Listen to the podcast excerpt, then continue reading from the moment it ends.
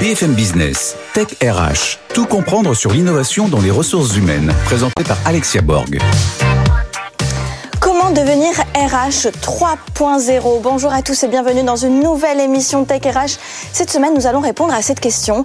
Alors, est-ce avec les cryptos, la blockchain, le métavers? On va répondre à toutes ces questions dans le Grand Talk avec Florence Marty pour Ancarel, Bertrand Wolf, euh, cofondateur d'Antilogie, Dominique Perrier pour Affigec. Et nous allons avoir dans la Minute Geek Aurélie Pasquier ainsi que Ronnie Germont dans la start-up du jour qui va nous expliquer comment devenir un RH 3.0 très rapidement grâce euh, à l'university Kawark, qui est donc le directeur général de cette université. Mais tout de suite, ils sont dans la tech, ils sont dans les RH, ils sont avec nous pour le Grand Talk. BFM Business, Tech RH, le Grand Talk. Je suis très bien entourée aujourd'hui pour répondre à cette question un peu complexe, un petit peu farfelue, comment devenir le RH 3.0. Je suis avec Florence Marty, qui est directrice d'Ancarel. Je vous la présente plus, mais quand même. Bonjour Florence. Euh, Bertrand Wolf, qui est cofondateur d'Antilogie, et Dominique Perrier, expert comptable, commissaire au compte associé chez Affigec. Bonjour messieurs, dames. Bonjour Alexia. Merci d'être avec nous sur les plateaux de Tech RH.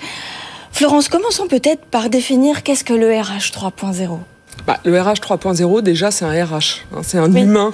On va avoir tendance à penser, il va bien. avoir. Ce n'est pas un robot ou un Non, ce n'est pas un robot, même si à un moment donné, euh, il va falloir qu'il délègue hein, une partie euh, de sa mission euh, nouvelle technologie, notamment à la blockchain et à tout ce que ça peut apporter dans la gestion de l'information, dans la décentralisation de l'information, dans la chaîne aussi de l'information. Et puis, si on reste aussi dans la blockchain, qui va être vraiment l'avenir euh, le, plus lointain, on va avoir le smart contract qui va être la gestion finalement intelligente du contrat de travail. Aujourd'hui, on reste dans une gestion qui est figée euh, du contrat et euh, c'est papier, hein, le contrat. Hein. Ah donc euh, voilà. Aujourd'hui, on va pouvoir avoir des contrats grâce aux nouvelles technologies qui vont accompagner l'exécution de ce qu'on appelle le contrat de travail. Mhm. Et on pourrait imaginer un contrat intelligent comme un salarié est en vacances, il a posé ses congés, eh bien, il est coupé euh, de euh, sa boîte mail et de ses accès à l'entreprise. Par exemple. Il prend ses vacances. Pour donc euh, une vraie déconnexion. Euh. Complètement. En fait, un contrat intelligent hein, qui respecte finalement, grâce au smart contract, les clauses du contrat de travail. Je suis en maladie, je ne travaille pas. Je suis en vacances, je ne travaille pas non plus. faites une belle passe décisive à Dominique Perrier qui est avec nous pour justement parler un petit peu de l'aspect un peu plus juridique, euh, de l'aspect crypto, mais pourquoi pas smart contract Est-ce qu'on peut déjà définir ce que c'est? Alors, blockchain, c'est une techno qui a une dizaine d'années maintenant, mhm. sur lesquels on commence à avoir certains sujets qui se mettent en place. Et c'est vrai que ça devrait être l'avenir sur plein de sujets. On parle de contrat de travail, on parle de certains sujets. La blockchain, c'est quelque chose qui permet de concentrer une donnée elle est infalsifiable, ce qui va permettre de faciliter les choses. Et vous parlez de contrat de travail, je trouve ça très bien. Et on a la possibilité d'aller vers des contrats autres. Si on prend euh, le recrutement, avant de parler de RH, on va juste parler un peu de recrutement, parce qu'avant de rentrer dans l'entreprise, on est quand même. C'est le, le, RH et de recrutement, tout va bien, on est dans le sujet. Exactement. Et, et, si on voit, alors il y a une étude qui avait été faite en 2017, si j'ai bonne mémoire, qui annonçait qu'un tiers des CV étaient complètement falsifiés vrai ou pas, je ne sais pas, mais en tout cas, c'est tellement simple de s'amuser sur son CV et mm. créer un faux diplôme que les recruteurs n'ont pas l'info. La blockchain permet justement euh, d'aller vers des sujets où on peut certifier que la personne qui est en face de nous, que je recrute, a vraiment son diplôme. Alors, juste un petit peu techno, comment ça marche Il y a ce qu'on appelle un hash, donc le code. le candidat donne ce code au recruteur et le recruteur va sur le site internet de plusieurs écoles qui l'ont mis en place il y a quelques années. Moi, en tant qu'expert comptable, je sais que ça existe puisqu'on l'a mis en place à l'ordre, ce qui permet de vérifier que la personne qu'on a en face de nous est vraiment diplômée. Donc, ce qui va faciliter un grand nombre de choses pour avoir un RH et un humain un peu plus souple après. Je suis tout à fait d'accord. Et ensuite, on a, alors c'est intéressant parce que là, vous donnez toute la chaîne. Donc, c'est-à-dire que du recrutement, euh, déjà au sourcing, à savoir si, est-ce que le CV est véridique, est-ce que la personne a bien suivi cette formation, est-ce que c'est pas une licence qui s'est transformée en master, bizarrement, en fait, c'est un vrai master, par exemple. Et puis, il y a le moment où on signe, et donc ce smart contract viendrait aussi remplacer, comme disait Florence, euh, le papier euh, Exactement. aussi. Exactement. Alors là, on est sur le 2.0 parce qu'on arrive à ne plus avoir de papier aujourd'hui si on passe en signature électronique, c'est déjà une première marche. Comme DocuSign, par exemple, qui propose des choses comme ça, un peu. Pas de pub. Oui, non, mais on, peut, on, peut, parler, on peut dans la tech RH, on peut parler. On peut, il y a DocuSign, il y a plusieurs qui le font. Ce qui permet justement de certifier le document. Et ensuite, via des. Alors là, pour le coup, c'est pas du smart contract, mais je peux utiliser mon contrat de travail dans mon coffre-fort numérique que j'ai en tant que salarié si je veux aller vers euh, de la, de la vraie digitalisation. Et je l'envoie à mon banquier, je l'envoie à qui de droit pour me faciliter la vie sur plein de sujets. Après, en interne, on peut parler de la note de frais si on veut, mais c'est un autre sujet. Oui, mais on en reviendra parce que de toute façon, on va faire une boucle. C'est aussi comment les collaborateurs communiquent entre eux, comment est-ce qu'ils vivent dans cet nouvel univers, dans ce nouveau monde. Et je donne la parole maintenant à Bertrand Wolf. Justement, vous êtes euh, donc cofondateur d'Antilogie et vous, vous proposez au RH, d'ailleurs à tous les corps de métier RH, de venir tester ce que c'est que le métavers, que l'expérience de la réalité virtuelle.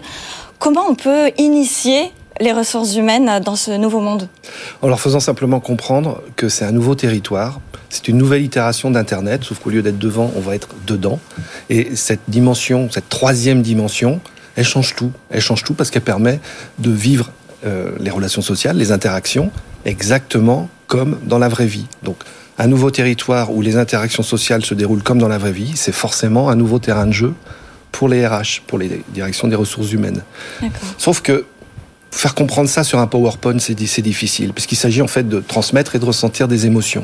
Donc rien ne vaut le fait de l'essayer, de le tester et de commencer à comprendre quelques-uns des concepts clés euh, qui sont derrière euh, le métavers, qui n'est pas une technologie de surcroît, c'est un ensemble de technologies hein, qui convergent vers le métavers. C'est plutôt un média. Et comme tout média, il y a une appropriation culturelle. Il y a des codes qui se créent, qui sont en train de se créer, qui sont plutôt l'apanage des nouvelles générations.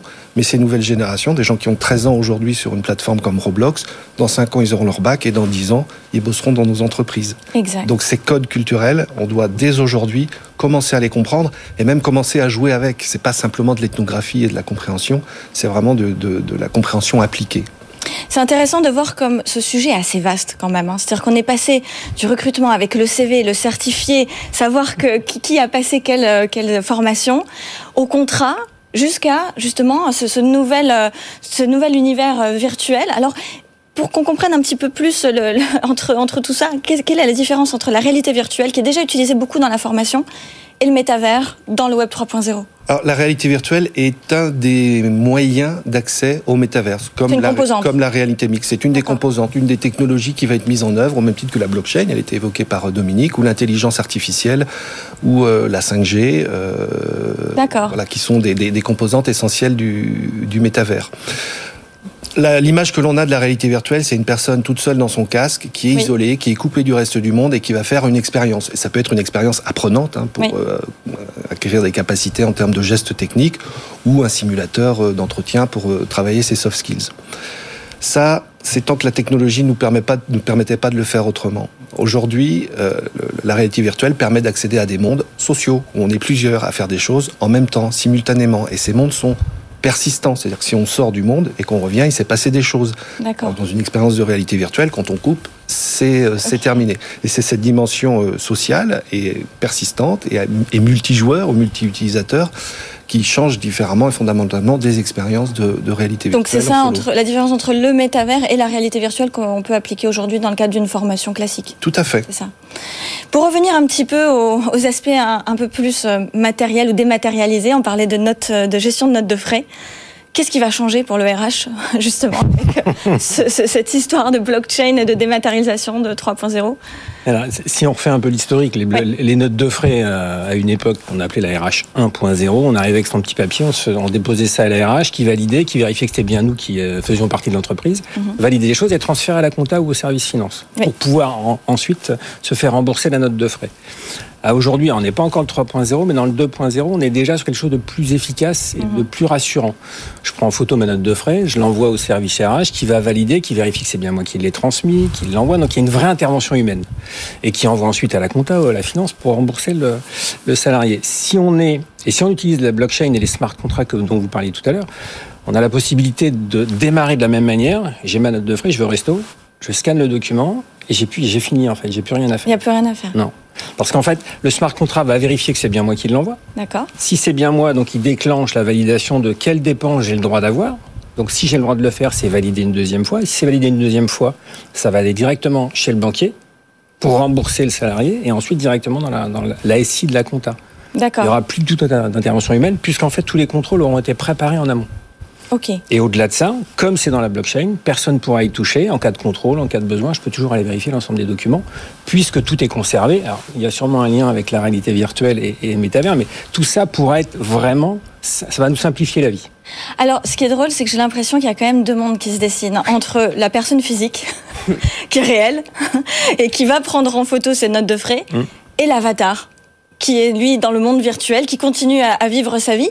Comment on peut imaginer ces deux mondes se retrouver Florence, est-ce que ça fait pas un peu peur peut-être au RH Ah bah ça fait un peu peur, hein, d'autant que euh, les RH, elles ont même pas forcément amorcé leur première révolution culturelle. du 2.0. Voilà, du 2.0. Euh, la révolution aussi, euh, je dirais, sociale, sociétale, managériale, puisqu'aujourd'hui, les salariés, les collaborateurs, vous parliez des candidats, ont des besoins qui sont différents, hein, il y a même une dizaine et encore plus une vingtaine d'années, et il y a encore beaucoup d'entreprises qui sont déjà en retard à ce niveau-là. Alors c'est vrai qu'entre euh, ces entreprises-là et ces RH-là, et puis euh, le RH 3.0, bah, va falloir faire du chemin. Mmh. Moi, je pense que les RH doivent déjà se former à penser autrement. Alors, comment fait-on pour à initier, on va dire, le RH dans la formation? Quelle formation existe aujourd'hui Alors, le RH, je dirais que si on a aujourd'hui un DRH, un chargé de ressources humaines, peu importe, il doit euh, réfléchir à ne pas travailler en silo. Mhm. Aujourd'hui, on doit travailler aussi bien avec la communication, avec le marketing, qu'avec euh, les équipes, euh, les équipes informatiques, avec les systèmes d'information, mhm. qu'avec la sécurité. Mhm. Et je dirais, un écosystème en fait qui apporte de la technologie. Moi, je pense qu'il faut déjà se former à penser autrement.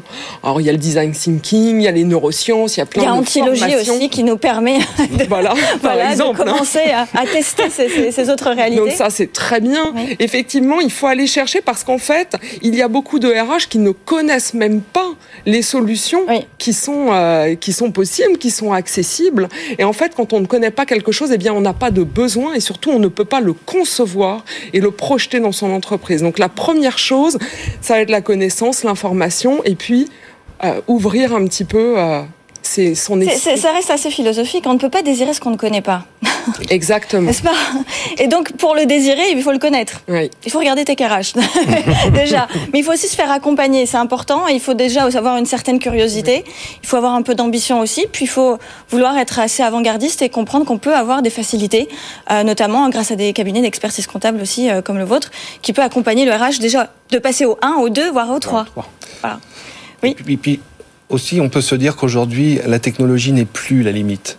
C'est l'imagination. Et du coup, ne pas partir de la technologie pour, le, pour se dire comment je vais l'intégrer dans mon quotidien, dans mes missions, mais partir d'une mission qu'on a envie d'améliorer, partir d'un pain point, comme on dit, et se dire est-ce que cette technologie, comment cette technologie peut contribuer à faire les choses plus simplement, plus rapidement, de façon plus efficace, plus confortable ou moins chère? Ah, c'est partir d'un sujet, hein, partir d'un usage, POC, hein, en fait, aussi d'un petit proof of concept pour construire un, pour construire un POC, mais partir de l'usage et non pas s'adapter à la technologie, plutôt tirer parti de ce que la technologie peut apporter aujourd'hui.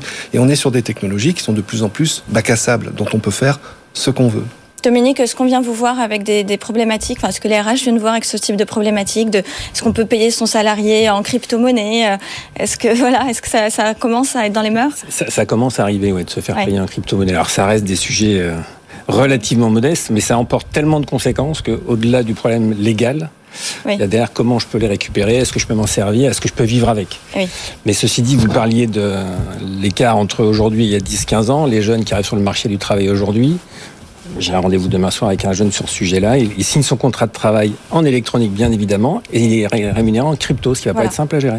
Mais ça fait partie de la vie d'aujourd'hui, je partage complètement. Messieurs, dames, merci infiniment. Ce grand talk est terminé. Merci euh, de nous avoir éclairés sur le sujet. Je vous dis à tout de suite pour la Minute Geek avec Aurélie Pasquet. BFM Business, Tech RH, la Minute Geek. Et c'est parti pour la Minute Geek avec Aurélie Pasquet. Bonjour Aurélie. Bonjour Alexia. Alors il va falloir en faire du chemin pour les RH. Hein. Avant d'arriver au 3.0, il y a quand même tout un chantier qui doit être euh, initié, j'ai envie de dire. On l'a vu, hein, euh, nouveau terrain de jeu euh, qui peut-être sera enthousiasmant pour les nouveaux RH, mais pas seulement, il y a encore du chemin à faire. Qu'est-ce qui reste à faire? Bah oui, le grand absent de la fonction RH pour l'instant, c'est la data.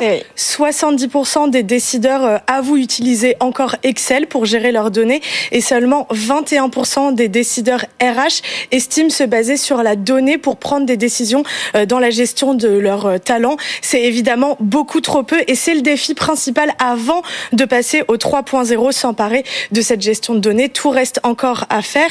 Il faut centraliser, modéliser les données RH pour permettre des prises de décision au service du business. On peut s'inspirer euh, des techniques de management agile pour permettre d'un côté aux équipes et à l'entreprise de prendre des décisions, d'adapter la gestion des effectifs en fonction de la variation euh, d'activité et de l'autre de faciliter la gestion de carrière. Alors plusieurs startups euh, se sont quand même emparées du sujet. Enfin, ça commence hein, à émerger. D'ailleurs, dans les RH, c'est la question effectivement de la gestion des données qui est qualifiée de 3.0. Est-ce que euh, est-ce que c'est est-ce que c'est le cas de certaines startups Bah oui, on a plusieurs exemples et notamment euh, Boosters. Alors eux, ils vont vous proposer de faire des cartes, des mappings de vos ressources, des jobs, des talents, des formations et après on se base sur l'intelligence artificielle pour créer des correspondances entre ces différents objets RH. L'intelligence artificielle, elle est vraiment indispensable dans euh, cette nouvelle dimension de l'évolution de la fonction. Donc c'est sur cette nouvelle technologie qu'on peut s'appuyer ou il y en a Il y en a une autre qui découle de l'intelligence artificielle, ça s'appelle le NLP, le Natural Language Processing. En français, euh, c'est mieux, on va dire euh, le traitement du langage naturel. En fait, on va permettre aux ordinateurs d'essayer de comprendre le langage humain via des algorithmes poussés. Ça va nous permettre d'intégrer des nouvelles données dans la gestion euh, des compétences, par exemple les soft skills, le ressenti, l'humain tout simplement. Et on peut citer la startup Revolve qui s'appuie sur cette technologie donc il y a encore euh, tout à faire, j'ai envie de dire. Est-ce qu'il y a une, dernière information qu'on pourrait euh, éventuellement donner bah, D'ailleurs, euh, un petit un petit exemple d'abord, Alexia.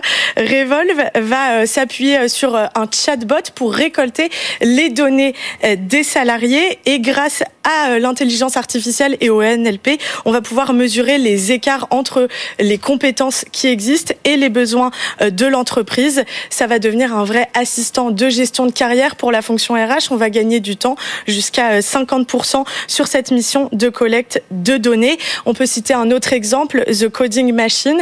Eux aussi, ils euh, implémentent des solutions sur mesure dans les entreprises. Alors, ils ont déjà implémenté euh, le NLP. En revanche, je les avais au téléphone pour la blockchain et les NFT. C'est encore beaucoup trop tôt chez les RH. Bon, mais c'est déjà énorme. Hein. Si les RH arrivent à franchir ce pas avec toutes ces startups, ce serait déjà formidable. En tout cas, ça pourra vraiment les aider à devenir des RH 3.0. Merci beaucoup Aurélie. Merci beaucoup. Je vous dis à tout de suite pour la start-up du jour.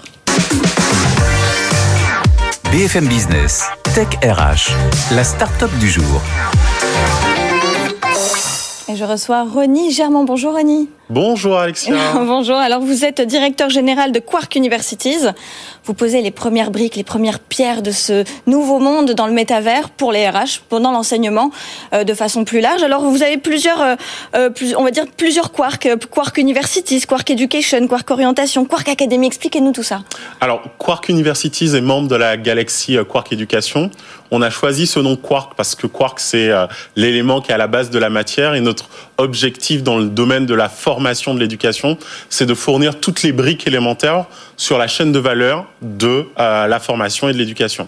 Ça va par des médias, ça va par le recrutement et l'orientation d'étudiants, ça va par l'accompagnement euh, d'établissements euh, d'enseignement supérieur ou de formation dans leur transformation digitale, ou ça va directement pour mon entité à la formation autour euh, de euh, du digital, de la transformation digitale, en utilisant des médiums qui sont aussi assez innovants, comme le MetaQuark, qui est notre métavers dédié à l'éducation.